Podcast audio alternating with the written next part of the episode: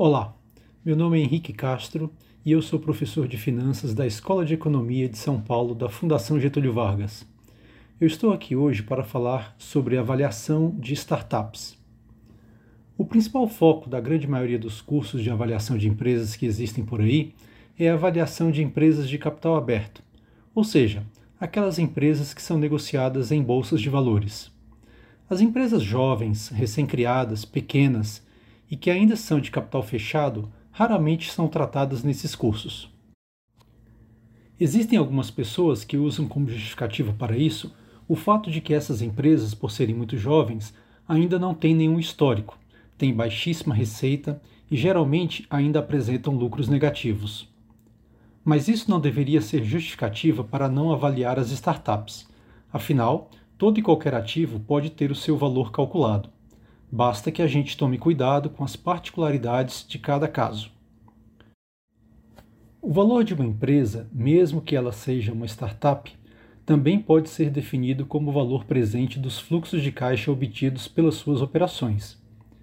Embora seja mais difícil estimar esses valores futuros para o caso de empresas startups, não é uma tarefa impossível. Quando avaliamos uma empresa, buscamos informações de algumas fontes. A primeira delas são os balanços financeiros das empresas. Esses informativos permitem que a gente saiba se a empresa é, por exemplo, financeiramente saudável, se ela gera lucros, o quanto que ela precisa reinvestir para crescer, essa velocidade de crescimento, dentre várias outras coisas. Olhar os balanços mais recentes, assim como alguns mais antigos, permitem analisar a dinâmica da empresa e entender o seu ciclo de negócios. Com esses mesmos dados históricos, podemos analisar como a empresa reage a eventos macroeconômicos e, dessa forma, podemos ter uma maior noção do seu risco. A outra fonte de informação vem da concorrência. No jargão de valuation, essas empresas são chamadas de pares ou empresas comparáveis. Analisar uma empresa frente às suas concorrentes permite entender melhor alguma das suas próprias características o problema com as empresas startups é que nem sempre todas essas fontes de informação estão amplamente disponíveis. Certamente não haverá dados históricos muito relevantes, e, para piorar, pode não haver também muitas empresas concorrentes. Além disso, empresas jovens como as startups não têm muitos ativos fixos. Elas costumam apresentar lucros negativos e receitas muitas vezes bem baixas. Mas isso tem uma razão e ela diz respeito ao ciclo de vida dessas empresas. Startups estão muito no começo da sua vida e, mesmo assim, já precisa passar por um processo de avaliação muito antes de ser testada no mercado, para saber se sobrevive à competição.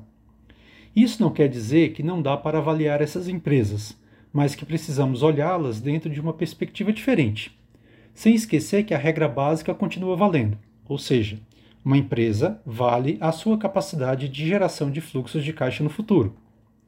A diferença é que é bem mais difícil estimar esses fluxos de caixa para as startups. Como o valor dessas empresas depende muito do seu potencial de crescimento, esses fluxos de caixa costumam ser estimados com muita incerteza. É nesse momento que entram as empresas de venture capital. Para levantar recursos para financiar seu crescimento, as startups costumam buscar recursos com venture capitalists. Antes de decidir aportar dinheiro nas startups, essas firmas de venture capital usam modelos de avaliação a fim de estimar o valor dessas novas empresas. Uma das formas mais comuns é estimar o lucro da startup em algum ano futuro, digamos, dois, três ou quatro anos daqui para frente. Esse lucro estimado, junto com um múltiplo do tipo preço-lucro, para empresas que são do mesmo setor daquela startup é usado para chegar ao valor da startup nessa data futura. Para chegar ao valor da startup hoje, basta descontar esse valor futuro por uma taxa que seja adequada aos investidores, considerando o risco desse tipo de negócio. Essas taxas de desconto costumam ser bem elevadas, muitas vezes acima de 30 ou 40% ao ano, dependendo do estágio da startup dentro do seu ciclo de vida. Mas o que uma taxa tão elevada representa? Em primeiro lugar, se a taxa de desconto é elevada, isso quer dizer que os investidores acreditam que elas têm um risco elevado. Na linguagem dos modelos de apreciamento, isso quer dizer que elas têm um beta alto. E por que elas têm um beta alto? Porque startups costumam ser muito mais expostas a riscos macroeconômicos que empresas mais maduras. Outra questão é que venture capitalists geralmente não são tão diversificados assim. Apesar de investir em várias empresas, costuma haver uma certa concentração em empresas de um mesmo setor. E como sabemos, uma falta de diversificação implica um maior risco.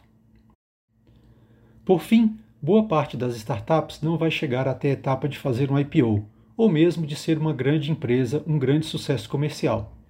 Muitas vão morrer pelo caminho, e por conta desse risco de falência, as taxas de retorno esperadas por esses investidores têm que ser mais altas. Mas essa prática das empresas de venture capital não quer dizer que esse é o único método ou mesmo que ele é o melhor método de avaliação. Essa prática se apoia numa taxa de retorno requerida e num múltiplo de saída. Esses valores podem ser obtidos de maneira muito enviesada se o mercado estiver errado. Por isso, alguns analistas seguem um caminho tradicional de avaliação, mesmo para empresas e startups. Isso quer dizer que vão estimar o potencial de crescimento das receitas da empresa, estimar uma margem operacional sustentável para o período de crescimento estável, as necessidades de investimento dessa firma, os parâmetros de risco para chegar a uma taxa de desconto e, por fim, estimam o valor da empresa, levando em consideração a probabilidade de sobrevivência e de falência. Acontece que, nesse caso, quase todo o valor da empresa vai vir do seu potencial de crescimento futuro. Imaginando que o valor de qualquer empresa pudesse ser decomposto em duas parcelas, sendo a primeira o valor dos ativos hoje da empresa e a segunda o valor do potencial de crescimento, uma startup tem seu valor quase todo advindo desse segundo termo, e isso costuma incomodar muitos analistas. Seja qual for a forma empregada para avaliar startups, nós não conseguiremos nos ver livres das grandes incertezas inerentes ao processo.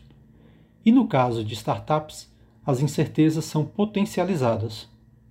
No entanto, para as firmas de venture capital que montam carteiras de investimento em inúmeras startups, o processo de avaliação costuma ser, em média, muito menos incerto. Em outras palavras, pode ser que os investidores errem no varejo, mas acertem no atacado.